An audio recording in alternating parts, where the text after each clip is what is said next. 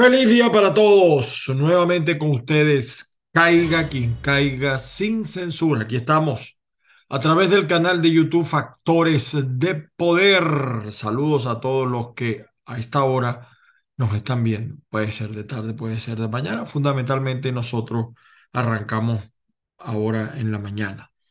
Como siempre, estamos también a través de avilaradioonline.com digitalmente para todo el planeta Tierra y estamos también a través de azúcarfm.com para el público hispano en Europa desde Lisboa, Portugal. Saludos allá a Ray Castillo en Portugal. Las bendiciones del Padre Celestial para todos y cada uno y que la fuerza, mucha fuerza a los venezolanos que están en nuestra patria y a los que estamos fuera, que también padecemos y sufrimos. No tanto como los que están allá. De verdad que acompaño porque tengo familia allá lo que está pasando en Venezuela. Y fíjense que hoy eh, queremos seguir insistiendo en un tema porque las cosas no se solucionan por obra y gracia del Espíritu Santo. Hay que tener un plan, hay que tener una idea, hay que tener una visión de las cosas, porque esto no es el maná que cae del cielo. Y cuando nosotros vemos los 24 años que tenemos de esto que llaman gobierno en manos del chavismo, entendemos por qué, por ejemplo, no hay gasolina, por qué no hay agua, por qué la inseguridad está en todos lados, por qué hay mafias instaladas en cada región, por qué gobierna la, la, guerrilla, por qué gobierna el narcotráfico con labores de gobierno, por qué pasó lo de Tarek el Aizami y no hay explicación ninguna sobre su paradero. Nosotros hasta hace dos, tres días estaba todavía en Venezuela y empiezan los rumores, la corrupción desatada, se dice que va a caer el gobernador de Falcón y hay otros que están callados, que no aparecen, Castro Soteldo, que con también los casos de corrupción que lo rodean a él y a su familia, a sus hermanos, por a su hermano, y así en cada estado, en el Zulia, Fidel Madroñero, eh, eh, el señor Pedro Carroña, perdón, Carreño, todo. Y, y cuando vemos todas esas cosas, preguntamos, ¿qué está haciendo la oposición? Bueno, miren con lo que ocurrió el primero de mayo, un, un leve, o sea, ya uno está cansado de esas posturas de, ruedas de prensa, de verdad, de, eh, estamos en contra, etcétera. Y ahora vemos la reacción del gobierno con lo de Cidgo y se pone más lejos el diálogo, se pone más lejos tener unas elecciones transparentes que, que uno pueda verificar, que uno sienta paz, tranquilidad con una Fuerza Armada roja, rojita, pero hay problemas dentro de la Fuerza Armada, pero la oposición sigue sin hablarle, aunque muchos se molesten. No toda la Fuerza Armada está contaminada, señor. Deje usted de estar pensando eso. Hay la mayoría de los militares están molestos, están inconformes, pero no hay un guía, no hay una persona que interprete al país. Y ahí están los tipos de candidatos y, y no pasa nada y no ocurre nada. Y más preocupados por las primarias que por lo que pasa realmente en el país. El Zulia se muere de calor, explotan los carros, hasta un pariente mío que venía de los teques y sentido pésame a la familia Oliveros y le explotó un carro en Valencia. Y así todos los días. Y no hay agua y no hay luz. ¿Dónde? O sea, ¿qué quiere la gente? ¿Qué busca la gente? Que se le interprete su dolor, su martirio. Pero habrá un plan. De eso eh, tenemos que insistir, porque para salir de lo que tenemos, tiene que haber acciones, tiene que haber hechos concretos. Y es bueno revisar lo que ha pasado para que no nos pase como dice el refrán. El que no sabe de la historia, el que no conoce lo que pasó, los hechos, está obligado a repetir y venimos de error en error. Por cierto, me pareció válida la postura. Uno de los pocos dirigentes que vi, el alcalde de Maracaibo, Rafael Ramírez, que por cierto, yo, él y yo no nos llevamos muy bien, pero eh, yo veo la matazón por el, el aumento salarial. Por Dios, señores, si, si, a Maduro se le ocurriese poner el sueldo en 300 dólares, imagínense ustedes cuánto costaría los productos, porque la solución no está allí. Tengo más de un año diciéndolo, es el modelo. El modelo, se lo he dicho a los sindicalistas, dejen de estar jugando al protagonismo y pidan cambio de modelo. El alcalde Ramírez lo dijo muy claro. Vamos a analizar eso en estos minutos. Les pido paciencia. Les pido paciencia. Los argumentos que tengo son válidos antes de que vengan los payasos laboratorios, que no tienes pruebas. En una dictadura, ¿qué pruebas vas a tener? En un régimen como el de Venezuela, donde no han dado explicaciones de los números, donde no se sabe dónde está Tarek el Aizamí, ni, ni hay auditoría de nada, pero hay argumentos y hay hechos. Y de eso vamos a hablar en los próximos minutos.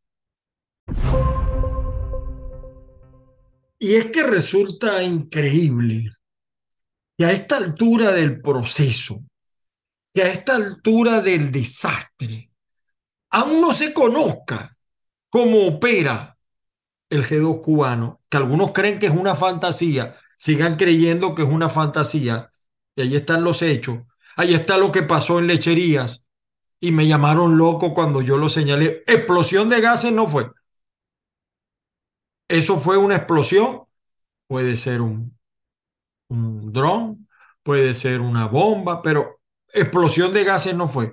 Hoy algunos han señalado que el tipo vive en Estados Unidos, es un producto de una, es un mensaje que están dando el Hezbollah. No creemos en la presencia de Hezbollah, pero lo que ha pasado en el estado Bolívar lo desconocemos, lo que ha pasado en Margarita, lo que ha pasado en otras partes, que la guerrilla incluso en algunos estados ha sustituido a la policía y, seguimos sin creer. O sea, es increíble. Que veamos, mire, yo estoy sorprendido cómo alguna gente, yo me imagino que por el Bill Metal, sale a apoyar a todas luces lo que es un arma de Jorge Rodríguez, el Calígula. En otro programa, a lo mejor esta semana, mañana les presento por qué le dicen Calígula a Jorge Rodríguez. Eh, el conde fue mejor el conde que Benjamín. Es un invento, es un arma eh, del chavismo, de Jorge Rodríguez. Y que haya gente que diga, mira, porque el conde, nada más hay que oírlo hablar para saber lo que es, lo que piensa. O sea, el peor desastre para Venezuela es caer en manos de un tipo como ese, sin ninguna formación, sin ninguna preparación. Y algunos dicen, no, pero hemos tenido gente preparada. Tuvimos gente preparada y estábamos mejor que ahora. Había fallas, había errores, pero estábamos mejor que ahora. Ahora se cometieron errores fatales en el pasado. Los que no debieron ganar, ganaron. En el 98 no debió ganar Hugo Chávez y se despreció a un gerente como era el señor Salas Romer. Y así hemos, ha pasado. Entonces es increíble que a estas alturas del proceso aún a muchos le parezca una fantasía estas cosas que uno dice, de verdad.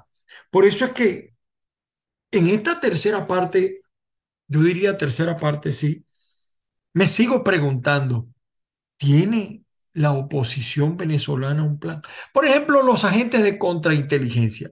¿Qué son los agentes de contrainteligencia?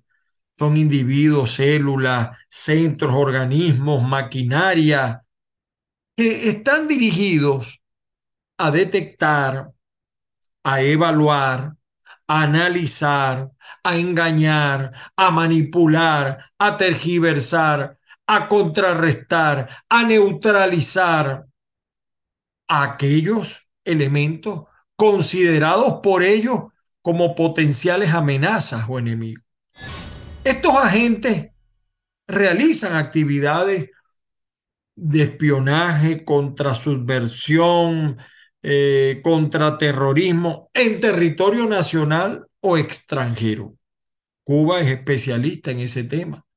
los países como Irán, Turquía, Israel son especialistas en ese tema. Los procesos de contrainteligencia tienen las mismas fases que los procesos de inteligencia, igualito. Eh, dirección, obtención de elaboración y difusión de, de, información y de, y de procedimiento. Y fíjense, porque no le prestamos atención a lo que pasó el 30 de abril, que en estos días estaba cumpliendo un año más de esa tragedia. El general Manuel Christopher Figuera, recuerda, el hombre que se fue con que apoyar a Leopoldo.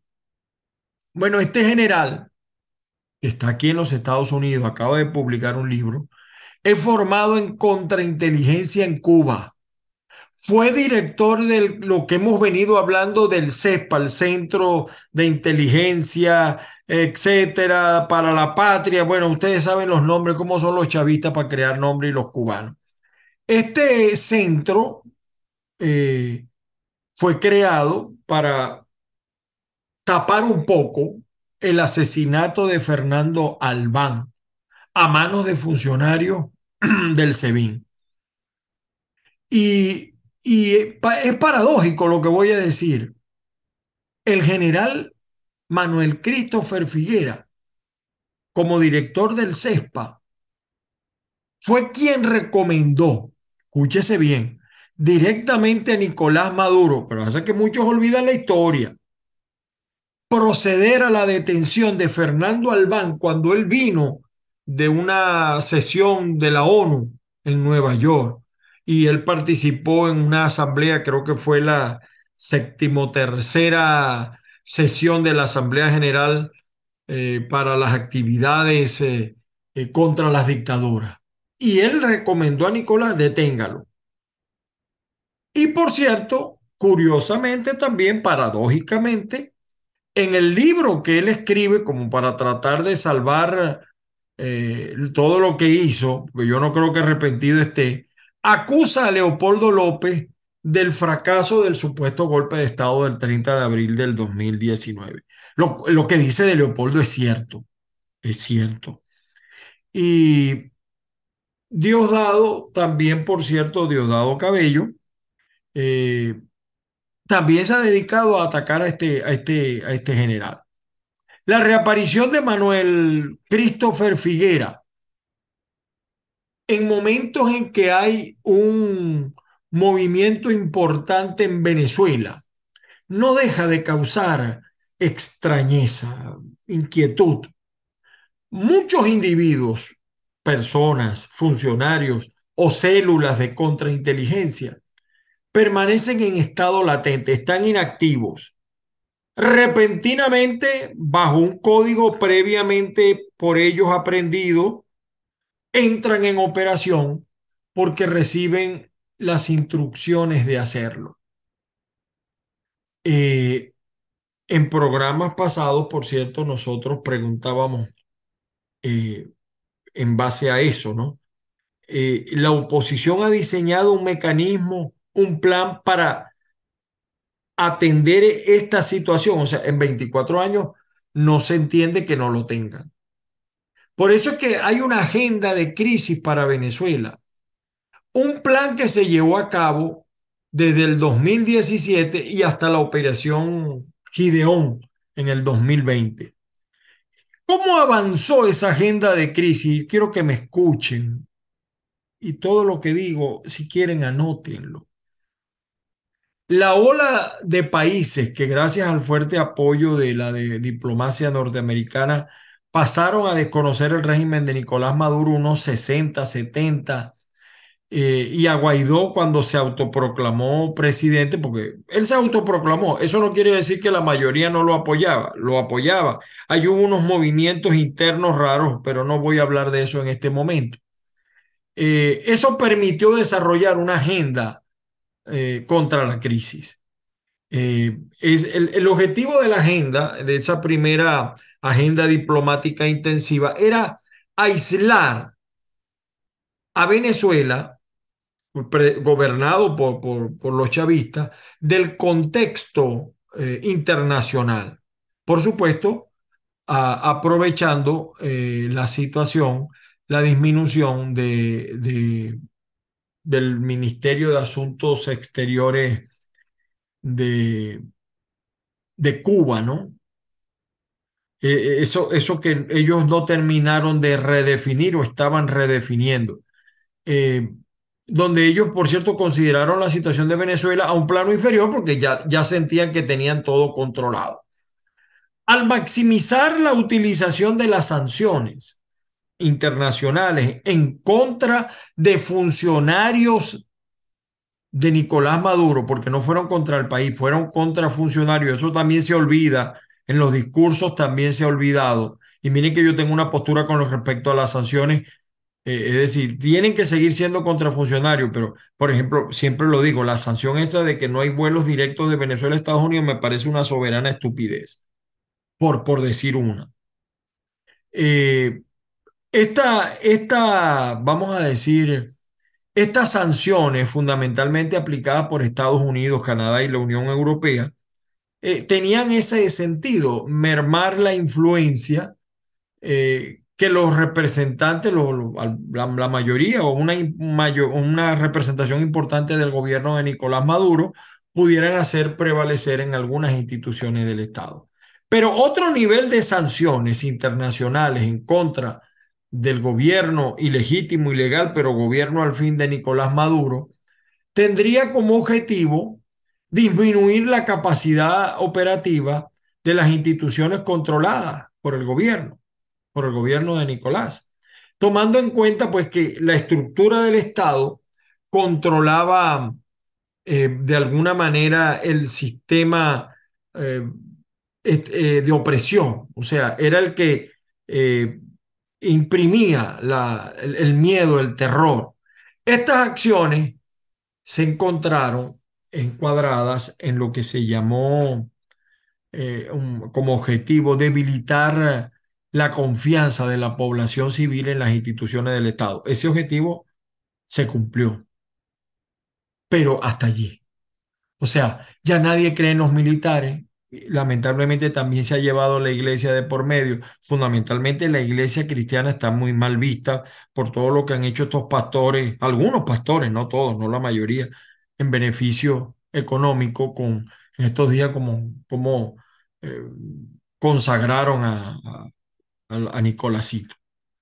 Eh, ¿Cuál, fue? Yo quiero que recordemos, queridos amigos de YouTube y también de Ávila Radio y de eh, Azúcar FM y de todos los, también la gente que nos escucha por Spotify, por todas las plataformas. ¿Cuál fue el primer detonante que no estalló? Los estrategas de la oposición que estaban en comunicación constante con funcionarios de los Estados Unidos, manifestaron que habían desarrollado, vamos a ver lo que se acuerdan, vamos a ver si tú te acuerdas. El, el operativo este, el Puente de Libertad, ¿se acuerdan? Eso fue cuando el concierto, ya le estoy dando una idea. En ella se había diseñado una distracción general que, llevaría a cabo entre la frontera de San Antonio del Táchira con Cúcuta, Cúcuta de Colombia. Allí se llamaba Puente de la Libertad porque la comunicación terrestre está a través de, de estas dos ciudades con un puente, que por cierto, lo cerró Nicolás, no el gobierno de Colombia, no el gobierno de Duque. Y después cuando vino Petro, Nicolás hacía como que había sido Duque el que lo cerró. Bueno, lo cierto es que esa única operación contaría con algún tipo de receptividad por parte de algunos funcionarios de la administración norteamericana. De manera general, pues, los intermediarios de la oposición explicaron que mientras todo el foco de atención estaba concentrado en la frontera, incluyendo los organismos de inteligencia del régimen de Nicolás Maduro, la ciudadanía, escuchen, la ciudadanía saldría masivamente a las calles en el interior del país clamando por libertad. Y un grupo de militares comprometidos con la causa opositora respaldarían ampliamente eso, con lo cual Nicolás se vería obligado a abandonar el poder real sin que hubiera pues ningún problema para que Juan Guaidó asumiera de manera fáctica, de hecho, el poder como presidente encargado que ya había sido designado. John Bolton, que escribió un libro también, explicó que los voceros de la oposición dijeron, escuchen esto, que entre los militares involucrados se encontraba el comandante del ejército, Suárez Churio, bebé consentido de Hugo Chávez.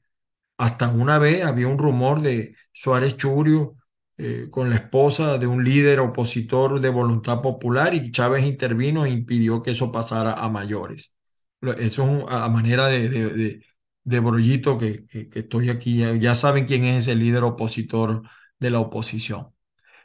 Los enviados opositores que ahora estaban acomodados en Washington al amparo pues del reconocimiento del gobierno de Juan Guaidó expresaban que tenían el apoyo del 80% de los mandos del país. Fue la primera mentira que le dijeron a Donald Trump, porque nunca se ha trabajado ese aspecto y es necesario. Así a usted no le gusten los militares, eso hay que trabajarlo. Hay que ganarse ese sector. Es importante establecer una comunicación. Ese ataque imaginativo de los estrategas y voceros de la oposición no tuvo tiempo de ser filtrada por los organismos de inteligencia y, y no faltó el apoyo. Es decir, el gobierno de los Estados Unidos apoyó. Bolton asegura que no fue una buena idea de Guaidó cruzar la frontera a Colombia el 23 de febrero y dice que esta, esta operación fracasó por errores de la oposición venezolana, pero eso no lo destacan Leopoldo López ni Guaidó ahora cuando quieren volverse a engalanar con una causa que ellos nunca supieron representar. Pero estos iluminados, esta fantasía de estos iluminados estrategas de la oposición, no solo fracasó por pertenecer al ámbito de ficción, sino que además comenzó a dejar indicios de una cultura rapaz en los involucrados en esas actividades que amparados en el espíritu libertario dieron riendo suelta a un depravado acto más que deplorable, eh, aprovecharon los recursos, mm, eh, que supuestamente eran destinados a ayudar a los venezolanos más eh, necesitados. ¿Se acuerdan? Eh, las fiestas que hacían en Bogotá, las parrandas, lo que pasó en Cúcuta, el señor este que a veces suena, ahora lo querían ahora lanzar de precandidato de voluntad popular, que el amigo fueron muertos en un burdel en Colombia. Bueno, todo lo que usted se imagine. Tras este fracaso, tras este fracaso, Trump, Donald Trump le dijo a Bolton el 3 de marzo del 2019 que Guaidó, y no se equivocó Donald Trump, no tenía lo que se necesita. Y le dijo a Bolton, aléjate de esa gente. Bolton agrega que Trump opinaba que Juan Guaidó de ningún modo le hacía sombra a Maduro él no molestaba a Maduro. Por, e, algunos dicen, mira, que su vida, en su vida no corría peligro. Maduro nunca lo quiso detener, porque tú detienes al que, te, al que signifique peligro, pero él no significaba ningún peligro para la estabilidad de Nicolás Maduro, porque Maduro contaba con el sector militar hasta el, el supuesto atentado con drones. Bueno, esa es otra historia. Tampoco culpaban a, a Guaidó.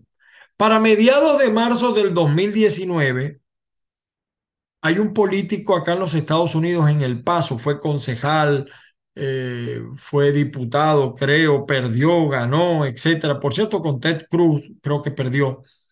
Eh, entonces, eh, a ese señor lo burlan mucho. Ojalá viéramos la foto para que ustedes vean el, parecido entre, yo no, me disculpo Oscar García, la pronunciación es del inglés, Trump llamaba a Guaidó el Beto O'Rourke de Venezuela. Difícilmente, pues eso no es un halago de un, alado, un aliado de, de los Estados Unidos. Porque a Trump le engañaron. Se le, el dinero que se pagó para comprar a los militares, eso hay que recordarlo. La, la Operación Libertad, la llamada Operación Libertad, que para algunos es el cucutazo, dos liberados nada más. Ese tour que llegó a Washington, me recuerdo Lester Toledo en los camiones, atravesando desde Cúcuta a Venezuela, pero a Venezuela no entró, se bajó. Y eso lo volvieron desastre, ¿entiendes? Y la pantallería de montarse en los camiones, ¿se acuerdan de todo eso? Bueno, con una estrambótica visita de, de, de la esposa de Juan Guaidó a Washington, con la foto de Trump incluida, y un grupo de interlocutores, llega con un planteamiento, la esposa de, de Guaidó, el tour, eh, algunos le dicen el tour de la vanidad a Washington, con un planteamiento pues a los asesores de la Casa Blanca, la llamada Operación Libertad. Eh, excusándose pues en la eh, suficiente falta de preparación para la Operación Puente de la Libertad, que vuelvo y repito, la gente conoce como el cucutazo. Los enviados especiales pues explicaron a los funcionarios de Estados Unidos que tenían previsto un nuevo plan, la, la Operación Libertad, o, sea, pero sin el puente, sin el puente de la libertad, porque eso fracasó. En ese plan, los funcionarios militares comprometidos con la causa democrática en un riesgoso operativo liberarían a, a Leopoldo López, lo cual ocurrió, el máximo dirigente de Voluntad Popular, en la versión de esos voceros de la oposición, y muchos participaron, hoy se olvidan, era un indiscutido líder que arrastraba las masas populares en el país y, y, que al parecer en los medios de comunicación, después de ser liberado, la gente iba a salir a la calle masivamente y con los apoyos de los militares, Maduro sería derrocado. En esa oportunidad, o en, eh, en esa oportunidad, pues la prueba fehaciente de respaldo de los militares se concentró solamente en un intercambio de comunicaciones con el general Manuel Christopher Figuera.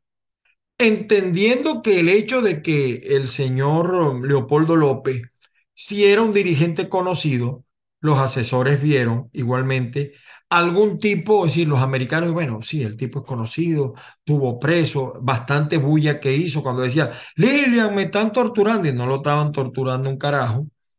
Eh, tenía hasta internet, salió más fuerte, más. Es una cosa paradójica. Eh, los tipos creyeron, lo, los americanos creyeron, volvieron a caer en la trampa.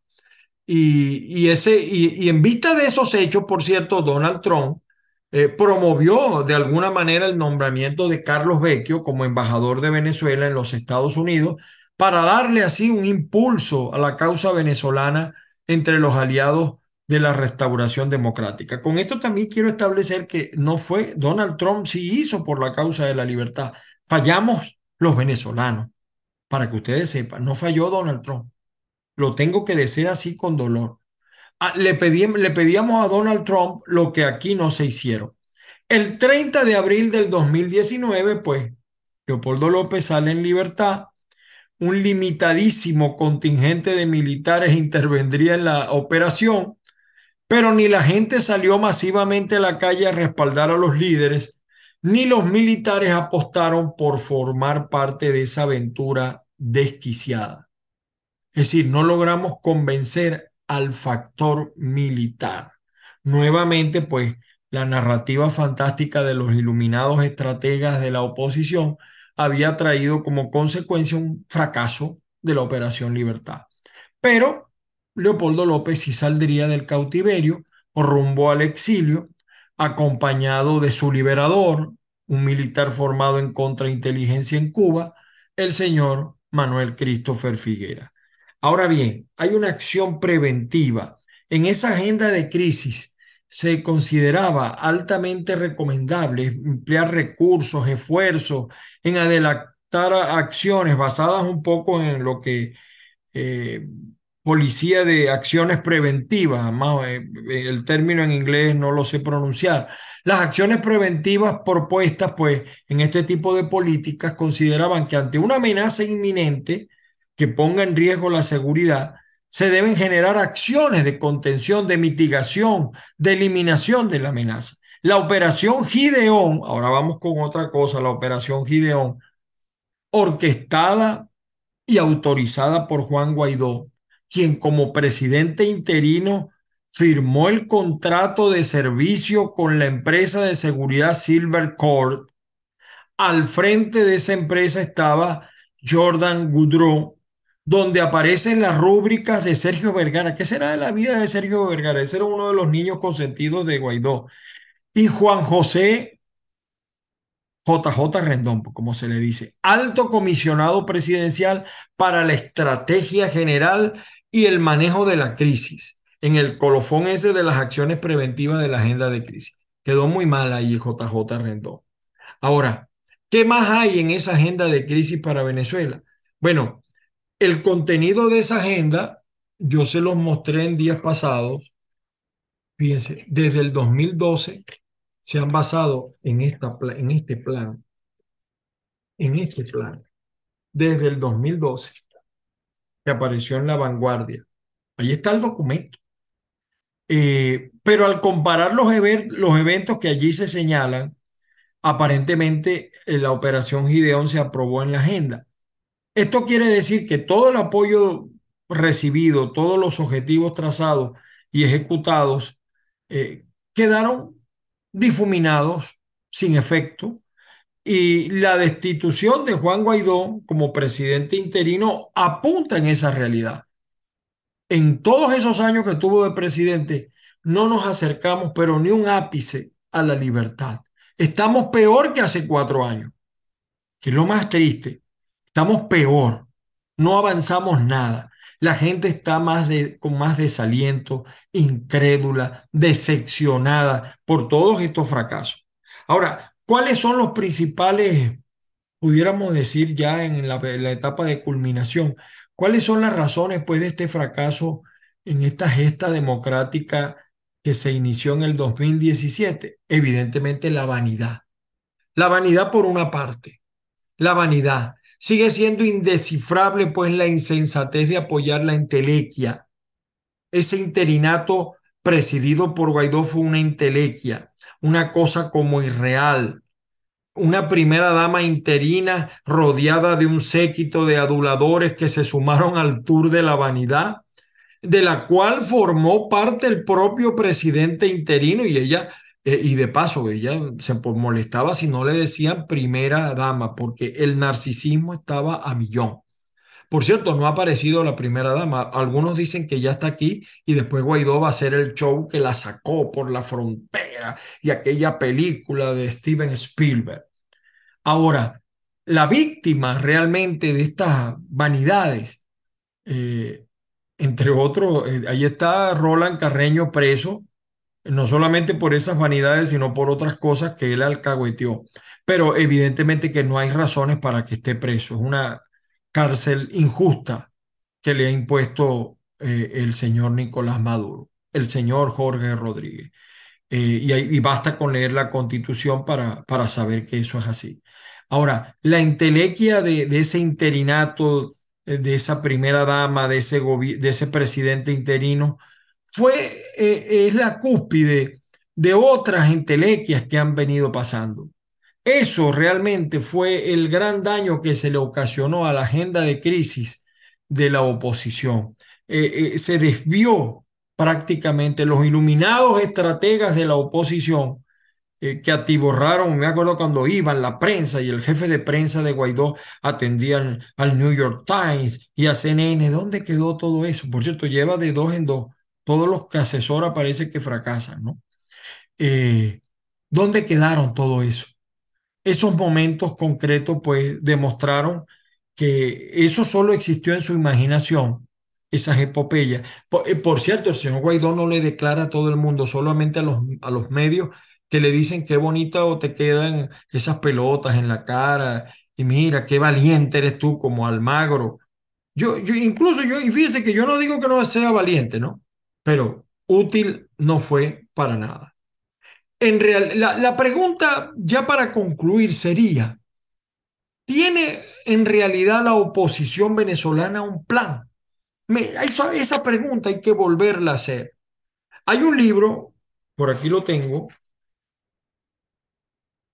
por aquí lo tengo, he leído muchísimo, Contubernio Maligno, de José Gabriel Carrasco Ramírez, cuya versión en inglés, por cierto, tiene un nombre raro, ¿no? Evilness Cajot, algo así, me perdona Oscar García.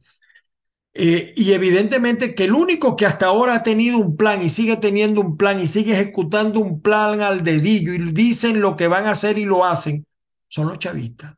Es Nicolás Maduro. Un maléfico plan de dimensiones difíciles de comprender. Pero es un plan que ellos han venido aplicando sin pausa y con eficacia escalofriante lo que nos deja una sensación enorme de desamparo, de miedo, de debilidad al ver las actuaciones de la oposición. Ahorita es pura primaria. Y ahí está la gente muriéndose de calor, muriéndose con los problemas, muriéndose de la rabia, los maestros, los pensionados, engañados, mal encaminada una lucha. De allí pues que volvemos a preguntar, ¿realmente hay un plan? O sea, el plan en las primarias y, las primarias que, por cierto, eh, eh, esa agenda se viene retrasando y retrasando. Pues yo creo que no hace falta saber cuál es el plan. Solo porque uno, si yo quisiera saber si hay un plan, no me interesa saber qué dice, solamente si lo hay, porque evidentemente que si lo hay, no pueden revelarlo. Pero por lo menos saber que ya no se lo han ido a llevar al CEPA porque los dentro de la oposición hay un grupito que se entiende con el gobierno eh, eh, y yo me imagino pues que ya eso está controlado y que no hay infiltración. Eh, yo sigo observando que la oposición venezolana, ojalá las primarias desencadenen lo que tienen que desencadenar, pero no sería preferible un gran acuerdo, o sea, yo creo en las primarias, porque es tanto el ego la vanidad de los actores, que no son capaces de ponerse de acuerdo para planteársele como un solo hombre a estos tipos. Entonces seguimos aplicando la teoría de Udomar Santos. Eh, conforme vaya viniendo, vamos viendo. Conforme vaya saliendo, vamos viendo. Definitivamente, pues yo sí creo, mis queridos amigos, lo voy a decir con toda responsabilidad, hace falta otra oposición sea, hay una oposición que yo creo que sí está haciendo el trabajo, pero hace falta más. Porque el pueblo venezolano está como decía ese sketch de, eh, de la vieja Rochela que también eliminaron estos tipos, como extraño yo la Rochela de los lunes, como el profesor Trinity, que decía, no puede, el pueblo no puede para pierde con nadie. Maduro está muy mal, los números son muy malos y sería una tragedia que este hombre volviera. No me quiero imaginar lo que pasaría en Venezuela si este desastre llega a continuar. Y los únicos responsables de que Maduro vuelva a ganar es la oposición, por no ponerse de acuerdo, por, por anteponer sus intereses a los intereses de la patria, por no tener capacidad de desprendimiento. En eso, aunque a muchos no les gustó, aunque lo diga por otras razones, porque él quiere ser el, el investido a lo mejor, tenía, tiene razón Eduardo Fernández.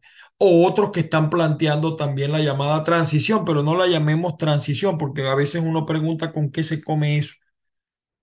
¿Y qué pasará con Manuel Christopher Figuera? Yo le quiero decir algo a ustedes. Este hombre que dice en su libro, fíjense, en el libro de Manuel Christopher Figuera, ya, ya, ya termino, ya termino.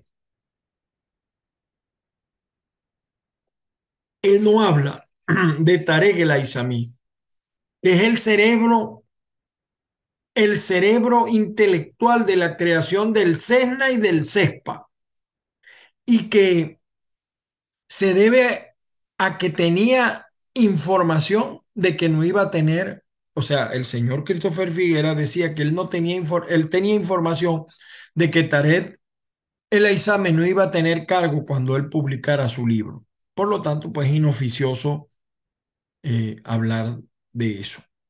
Em, cuando digo así, estas cosas, pues me, me, acuerdo un poco de, de los nuevos inventos de Jorge Rodríguez. Vamos a revisar por qué tampoco hace referencia Manuel Christopher Figuera en su libro a Jorge Rodríguez, el hombre que es muy bueno para lo malo y muy malo para lo bueno. ¿Y por qué razones en la DGC En la DG5, con eso concluyo el día de hoy, le dicen a Jorge Rodríguez el Calígula. ¿Por qué le dicen así? ¿Qué sueño tiene ese hombre? ¿Qué acciones? ¿Por qué le dicen Calígula? Será en un próximo programa. Las bendiciones del Padre Celestial para todos y cada uno. Que la fuerza nos acompañe y ojalá la oposición tenga un plan. Más allá de las primarias, no merecemos los venezolanos, de verdad, lo digo, la oposición que tenemos. Los únicos culpables de que Maduro esté allí, lo digo como lo dije en otros programas, es la oposición. En la medida que se mejore la oposición, en la medida que avance la oposición, este régimen puede llegar a su final, mis queridos amigos. Feliz día para todos. Hasta una nueva oportunidad.